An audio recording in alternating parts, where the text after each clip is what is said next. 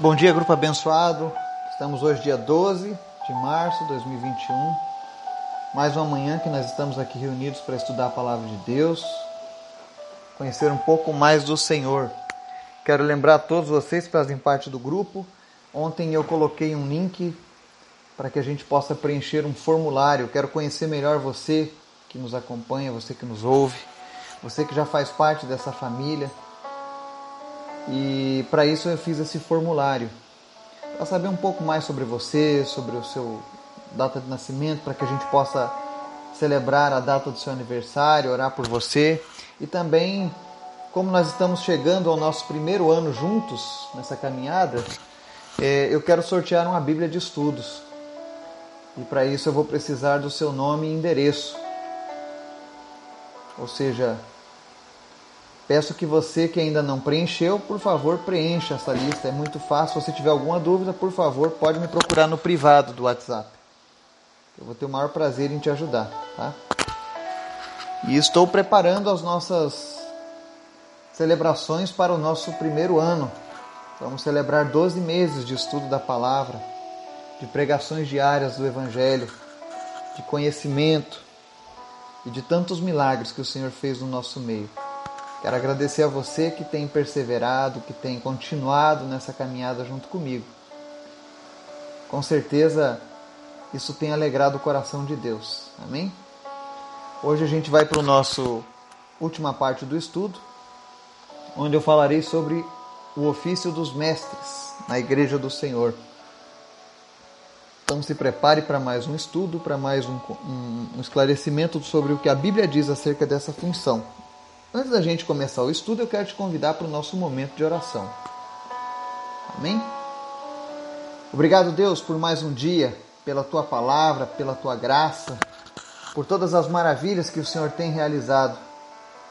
Nós te agradecemos por tudo, Senhor, e nós nos colocamos à tua disposição. Usa as nossas vidas, fala conosco, nos ensina a cada dia, que nós venhamos a ser completamente teus, Pai Queremos te agradecer, Senhor, por cada pessoa que faz parte deste grupo, que o Senhor tem cuidado, sustentado, o Senhor tem sido Deus de provisão na vida dessas pessoas. Muito obrigado, Deus, pelo teu cuidado. Tudo é o Senhor, tudo vem do Senhor, Pai. Toda honra e toda glória seja sempre dada a Ti. Quero te apresentar, meu Deus, as pessoas que estão enfermas, e pedir que o Senhor esteja visitando cada uma delas nesse momento.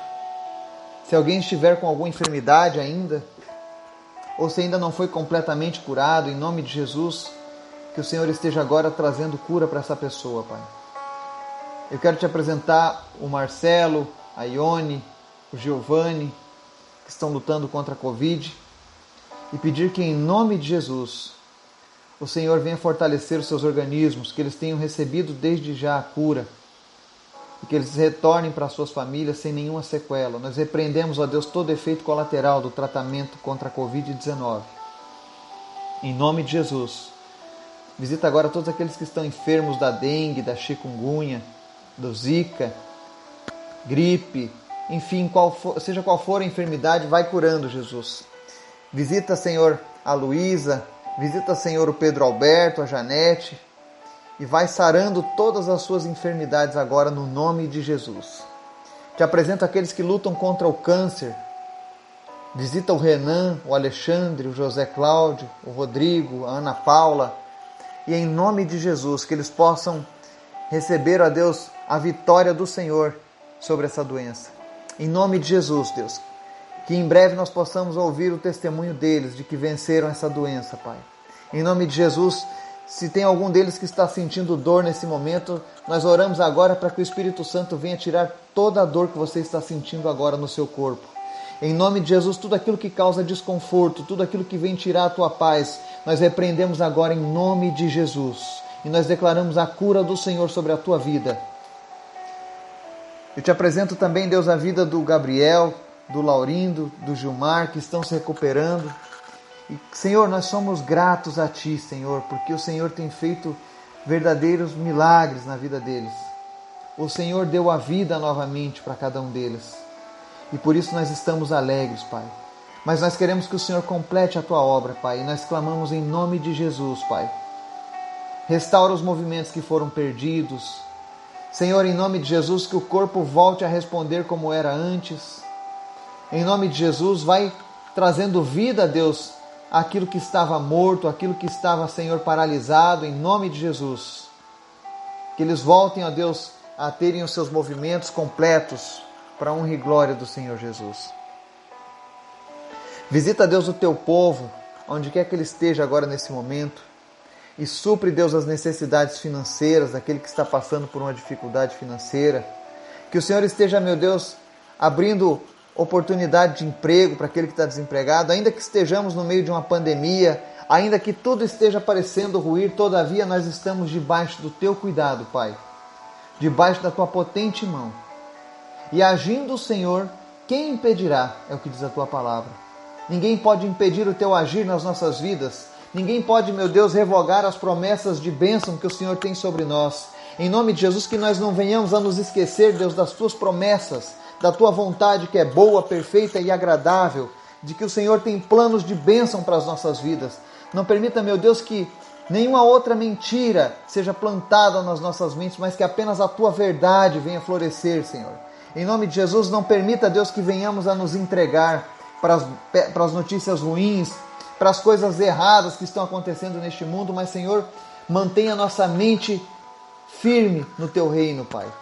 Firme nas tuas promessas, firme na tua palavra. Aumenta a nossa fé e a nossa esperança a cada dia, Deus, conforme nós estamos te conhecendo através da palavra. E fala conosco nessa manhã, Senhor, em nome de Jesus. Amém. Efésios 4 diz assim: e esse texto, para você que já está nos acompanhando há vários dias, com certeza eu creio que alguns já decoraram esse texto. E isso é bom. Comece a decorar a palavra de Deus. Porque vão haver momentos na nossa vida em que vai ser necessário. Isso pode salvar uma vida, isso pode trazer esperança para alguém. Então, quando você ler a palavra, crie o costume de decorar um versículo por semana, e você vai ver aos poucos, você vai estar conhecendo a Bíblia. Vamos ler Efésios 4. E ele designou alguns para apóstolos, outros para profetas, outros para evangelistas e outros para pastores e mestres, com o fim de preparar os santos para a obra do ministério, para que o corpo de Cristo seja edificado, até que todos alcancemos a unidade da fé e do conhecimento do Filho de Deus e cheguemos à maturidade, atingindo a medida da plenitude de Cristo. Amém e amém. Nós já vimos sobre os profetas, apóstolos, evangelistas, pastores e hoje vamos ver sobre os mestres. A atividade primordial do mestre, em algumas versões você vai encontrar doutor, em outras ensinador, é cuidar do ensino fundamentado da palavra de Deus é uma função tão importante que a Bíblia requer que haja dedicação ao exercício desse dom. Romanos 12, 7 diz assim: ó, Se o seu dom é servir, sirva. Se é ensinar, ensine. A Bíblia ensina que, se possível, aquele que recebe o, o, o dom de ensinar, o dom de ser um mestre da palavra de Deus, ele precisa dedicar-se exclusivamente a isso.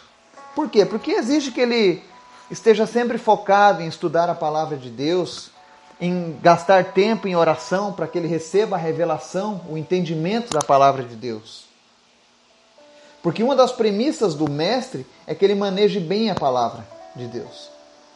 2 Timóteo 2,15 diz assim: ó, Procura apresentar-te a Deus aprovado, como obreiro que não tem de que se envergonhar, que maneja bem a palavra da verdade. É impossível um mestre que, maneje, que não maneje a palavra de Deus corretamente. Todas as vezes que alguém for um, receber esse, esse dom, esse ofício de ser um mestre da palavra de Deus, ele vai precisar conhecer profundamente a palavra. Vai estar sempre preparado. Eu, por muitos anos, eu fui professor de escola dominical para para jovens e adolescentes, também já, já dei aula para os adultos e sempre gostei muito de ensinar a palavra de Deus. Eu nunca fiz um curso para ser professor, mas eu sempre gostei de compartilhar o conhecimento que eu recebi de Deus com outras pessoas. E é por isso que eu sempre estou refinando o meu conhecimento, eu sempre estou pesquisando mais sobre o meu conhecimento. E eu quero dizer para vocês que quanto mais a gente estuda a Bíblia, mais a gente precisa. Porque ela, ela possui recursos ilimitados de conhecimento. O meu desejo era que as pessoas tivessem essa, essa vontade, esse desejo de pegar a Bíblia e esmiuçar ela e, e, e falar assim: Senhor, eu quero conhecer os teus segredos. Traz revelação na tua palavra. Porque não, não existe coisa mais prazerosa do que você encontrar pérolas que estavam ocultas aos nossos olhos ali na Bíblia. E o mestre ele precisa amar essa palavra, ele precisa desejar essa palavra. Outra coisa que o mestre precisa ter é humildade. Existem muitas pessoas que, conforme elas adquirem o conhecimento da palavra de Deus, elas se tornam arrogantes, se acham melhores, superiores. E nós precisamos entender que a igreja de Cristo, ela é comparada a um corpo, onde Cristo é a cabeça e nós somos os seus membros. Então, por exemplo, o corpo, o pé não pode dizer que ele é mais importante do que a mão ou o olho dizer que ele é mais importante do que a boca, mas cada um tem uma função nesse corpo. O mestre possui uma função primordial de ensinar. Ele é aquela pessoa que vai, vai passar a ensinar a Bíblia para as pessoas. Então é necessário que ele tenha geralmente um conhecimento acima da média das demais pessoas. Mas não significa que ele seja melhor do que essas pessoas, ou que ele seja mais importante do que essas pessoas. Às vezes nós temos a tendência de idolatrarmos as pessoas pelo conhecimento ou por algum feito em nome de Deus. E na verdade, a honra e a glória são todas de Deus. Se você foi curado por conta de alguma oração que nós fizemos, a honra e a glória pertencem a Cristo, pois é Ele quem cura. Se a palavra de Deus tem transformado a sua vida nos nossos ensinamentos, a honra e a glória pertencem a Cristo, pois é Ele quem nos deu essa palavra. Vocês entendem? Tiago 3,1 diz assim: ó, Meus irmãos, não sejam muitos de vocês mestres, pois vocês sabem que nós, os que ensinamos, seremos julgados com maior rigor. O apóstolo Tiago já falava sobre isso. Para você entender, esse Tiago é irmão de Jesus, filho de Maria e José. E ele se tornou um dos dos grandes discípulos, chegou a escrever essa carta. E ele ensinava: olha, nós os que ensinamos seremos julgados com maior rigor. E por que, que ele diz isso? Porque quanto maior o conhecimento, maior é a responsabilidade com o que nós fazemos desse conhecimento. Eu digo isso porque eu tive o prazer de, de fazer o curso de teologia Tive que fazer três vezes, inclusive, para conquistar o meu bacharel. Passei por três instituições diferentes até conseguir alcançar o meu diploma. Mas não porque eu queria um papel na parede, mas porque eu senti o desejo de conhecer mais do Senhor. Teologia não é um curso para você se tornar um ministro do Evangelho. Não. Seria muito bom se todos pudessem fazer teologia, se todo cristão fosse um teólogo. Ah, como o mundo seria diferente. Mas é, é, é interessante você entender que para que isso seja proveitoso, você não pode deixar que o conhecimento modifique a sua essência, o seu caráter em Cristo. Eu conheci pessoas que fizeram teologia e se afastaram de Deus, se tornaram ateus. Porque tudo depende de, de, da fonte que você está recebendo. Eu, graças a Deus, quando estudei teologia, tive professores que eram homens de Deus, que já viviam de ministério, que trabalhavam na obra do Senhor, então eles me motivaram ainda mais a conhecer o Senhor. Mas eu não fiz teologia porque eu queria ser um pastor, ou porque eu queria ser um mestre, ou um evangelista. Eu fiz teologia porque eu queria conhecer melhor o meu Deus. Eu queria poder ensinar melhor quando alguém me perguntasse alguma coisa acerca da palavra de Deus. Porque eu tinha essa dificuldade antes da minha conversão, quantas vezes eu procurei ensinamentos e as pessoas não tinham como suprir aquela minha necessidade. E eu não culpo as pessoas por isso. Eu compreendo hoje que isso foi algo que o Senhor, o Senhor mesmo criou essa barreira, essa dificuldade. O Senhor mesmo não permitiu que aquelas pessoas me respondessem aquilo que eu estava questionando, porque o Senhor queria que eu mesmo buscasse o conhecimento. Então hoje eu entendo isso. Mas eu entendo também que existe uma responsabilidade muito grande cada, cada vez que eu venho ensinar a palavra de Deus. Porque a interpretação não é infalível. Existem certas religiões que dizem que o, o, o líder máximo tem uma infalibilidade na, no ensinamento. Isso não existe na Bíblia. Nós somos homens e nós estamos sujeitos a falhas, a errar. Nós podemos entender alguma coisa errada. Não é à toa que você vai ver na Bíblia, a Bíblia ela não mostra apenas os, os, as coisas positivas dos homens de Deus, ela mostra também os seus erros, as suas falhas, para ela mostrar que nós estamos suscetíveis a isso e isso é completamente sadio na presença de Deus. É necessário que às vezes a gente erre para que o nosso ego não seja inflado demais. É necessário que às vezes a gente venha a falhar para que a gente continue se mantendo humilde. Muitas pessoas, infelizmente, perdem essa humildade. Mas eu creio que aqui entre nós, no nosso grupo, Deus levantará muitos mestres e mestras para ensinarem a palavra de Deus, que cumprirão com humildade essa tarefa. Eu sei de muitos aqui no grupo que que gostam de estudar a palavra de Deus, que fizeram muitas faculdades, que fizeram muitos cursos porque gostavam de, de, dessa questão de buscar o conhecimento. E quero dizer para você que você é um grande candidato com muitas chances a ser um mestre da palavra de Deus. Se você tem esse desejo, comece a orar a Deus.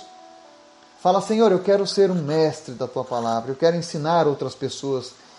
Me conceda essa graça, esse dom, e eu tenho certeza que Deus vai atender o teu pedido. Afinal, nunca fez tanta falta o ministério do, dos mestres como tem feito nos nossos dias. Infelizmente, pouco tem se investido em conhecimento no povo de Deus.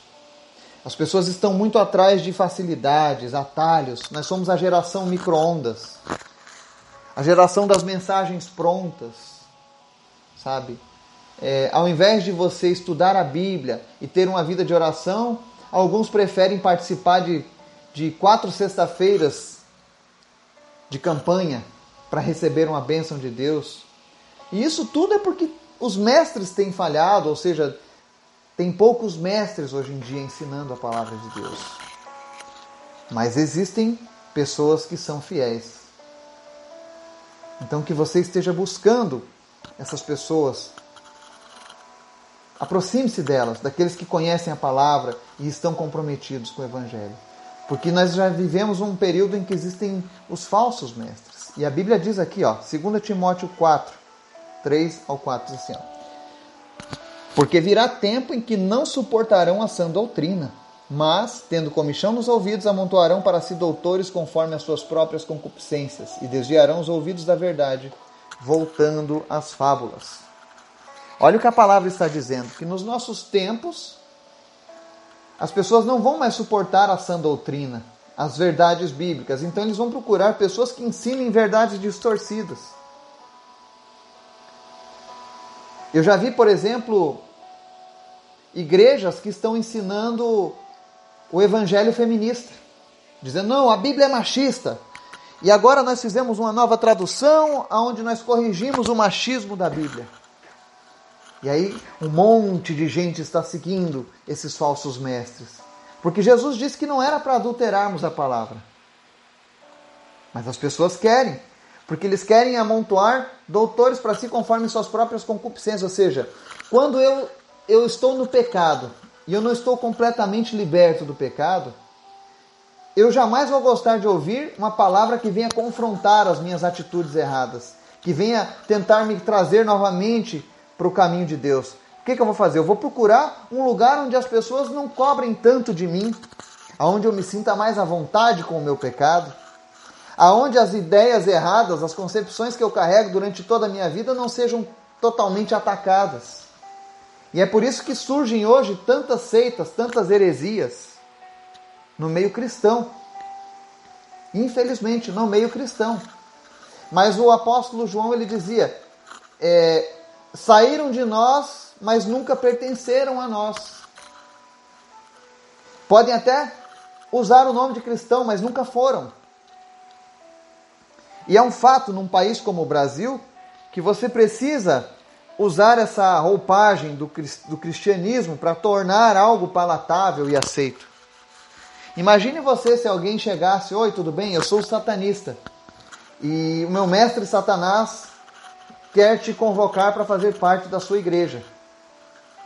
Nós temos uma concepção já histórica de quem é Satanás, o diabo, dos demônios, então nós não aceitaríamos. Mas e se esse satanista chegasse e dissesse: Olha, eu também creio em Jesus. Só que nós temos um ensino aqui que é um pouco diferente daqueles que vocês recebem. Nós não somos tão rígidos. Pelo contrário, a gente defende a liberdade, sabe? Se você quer ter vários relacionamentos com outras pessoas, você, o importante é o amor, o importante é a felicidade. E muitas vezes vão até usar a Bíblia de maneira distorcida. Eu já vi muitas seitas, muitos grupos filosóficos usando a Bíblia de maneira torcida. Eles tiram versículos para apresentar uma doutrina. E eu aprendi uma coisa na minha teologia, é que todo texto sem contexto é base para um pretexto. Então, se você pegar apenas um, um, pedacinho do versículo da Bíblia, e aí que está o perigo dos falsos mestres, existe uma passagem na Bíblia que diz assim: não há Deus. Está lá em Provérbios. Então, se eu sou um falso mestre, eu posso chegar diante de uma multidão e ensinar: olha, Deus não existe. E a própria palavra está dizendo, a própria Escritura Sagrada diz: olha, leia comigo, não há Deus. E eu posso criar uma nova doutrina. Eu posso enganar as pessoas. Mas se você ler o contexto, você vai ver que o versículo anterior diz assim: ó, Disse o louco no seu coração: Não há Deus. Está entendendo? o perigo que é o, o, o falso mestre. Tem uma outra passagem que diz aqui também: E também houve entre o povo falsos profetas, como entre vós também haverá falsos mestres, que introduzirão encobertamente heresias de perdição e negarão o Senhor que os resgatou, trazendo sobre si mesmos repentina perdição. E muitos seguirão as suas dissoluções, pelos quais será blasfemado o caminho da verdade. E por avareza farão de vós negócio com palavras fingidas, sobre os quais já de largo tempo não será tardia a sentença, e a sua perdição não dormita. 2 Pedro 2, de 1 a 3. Olha o que ele está dizendo, ó. Teremos no nosso meio falsos, do, falsos doutores, falsos mestres, que vão introduzir encobertamente heresias de perdição, que vão negar que o Senhor nos resgatou.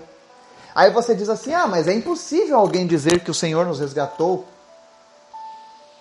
E agora eu vou tocar talvez numa ferida para muitas pessoas.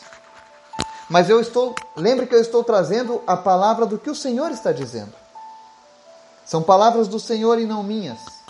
Você quer ver um exemplo de negar que o Senhor nos resgatou? Existem pessoas que acreditam, foram ensinadas assim, que os nossos pecados eles serão pagos através de reencarnações que nós, nós temos uma espécie de, de tabela de pecados lá, que é, é, é o karma. E nós precisamos, ao longo da, de, de, de, vários séculos, ir, ir, pagando esse karma, sabe? Ou seja, nessa vida eu, eu fui um assassino, um bandido, e aí eu morri, sem me arrepender, sem, sem tratar esse meu mal. Então, na próxima vida eu volto novamente, com outra identidade, mas com a mesma culpa sendo carregada. E aí, se eu seguir determinados preceitos e ensinamentos, eu vou encontrar uma purificação desses pecados. O que, que esse ensino está dizendo? Que o homem é salvo por suas próprias obras e não foi Jesus quem nos salvou. E aonde fica o sacrifício de Jesus na cruz do Calvário nessa situação? Se eu preciso, se eu posso reencarnar para pagar os meus erros e chegar a uma elevação, então Jesus veio à toa nesse mundo. Então às vezes a gente se pergunta como que alguém consegue encobertar uma heresia e negar que o Senhor nos resgatou? Esse é um exemplo. Outro exemplo. Existem doutrinas que ensinam que as nossas obras irão nos salvar. Que se você fizer boas obras, você está salvo. Isso é mentira. Porque ela está negando que quem resgata o homem é Jesus. Então nós precisamos estar antenados a isso e alinhados à Bíblia. E todas essas doutrinas e todas essas é, é, é ensinamentos que eu citei agora para você, eles usam a Bíblia não como base total, mas eles usam versículos bíblicos, eles usam evangelhos como, como premissa dos seus ensinamentos. Mas o que eu estou querendo te dizer é que existe um grande risco com os falsos mestres. Eles têm essa capacidade de nos persuadir. E eu sei que a maioria das pessoas que seguem por esse caminho, na verdade, elas entraram porque queriam mais de Deus, porque eles queriam a verdade de Deus, eles queriam, querem se tornar pessoas melhores. E é sabendo isso, é conhecendo o, o, o amor que você tem no seu coração por fazer as coisas certas, é que Deus traz esse tipo de palavra num dia como hoje. E eu peço a você que está me ouvindo que, por favor, não se ofenda com isso. Não permita que o inimigo venha semear a discórdia na sua memória, na sua mente, mas entenda que essa palavra está sendo ministrada com tanto amor, porque Jesus colocou muito amor na vida de Pedro quando ele escreveu isso. Porque ele não queria que as pessoas se perdessem, pelo contrário, ele queria que as pessoas continuassem firmes com Deus, da maneira certa. Existe uma outra passagem que diz, lá em Gálatas, capítulo 2, 4 a 6, e isto por causa dos falsos irmãos que se intrometeram e secretamente entraram a espiar nossa liberdade que temos em Cristo, para nos porem em servidão, aos quais nem ainda por uma hora cedemos com sujeição, para que a verdade do Evangelho permanecesse entre vós. E quanto àqueles que pareciam ser alguma coisa, quais tenham sido noutro tempo, não se me dá, Deus não aceita a aparência do homem. Esses digo que pareciam ser alguma coisa, nada me comunicaram. Olha só o que está dizendo aqui em Gálatas. Que existem pessoas que usam, existem falsos mestres, que eles usam o seu conhecimento para aprisionar as pessoas em servidão. Não pode isso, não pode aquilo. O que eu digo, não, você não pode ter televisão em casa. Aonde está dizendo isso na Bíblia? Que espírito é esse que está ensinando isso? Ah, você não pode fazer tal coisa. Entende? Nós fomos chamados para uma liberdade em Cristo. E essa liberdade diz que tudo é lícito, mas nem tudo me convém. Mas para a gente saber o que, que, nos convém fazer, nós precisamos recorrer sempre à palavra de Deus, ainda que alguém se apresente como um grande mestre conhecedor da Bíblia. Todavia, você precisa recorrer à palavra de Deus como a palavra final sobre esse assunto. Existem pessoas que torcem os versículos da Bíblia para tentar fazer as outras pessoas como presas. Por exemplo, é, digamos que eu não goste de alho, mas eu sou um cara super inteligente acerca da Bíblia. Então eu começo a ensinar as pessoas e vou achar alguma referência. Nem que não pareça muito, eu vou torcer e vou, fazer outras pessoas também seguirem o meu ensinamento que, olha, o alho não é bom. Alguns fazem isso com tantas coisas, com vestimenta e tantos outros ensinamentos.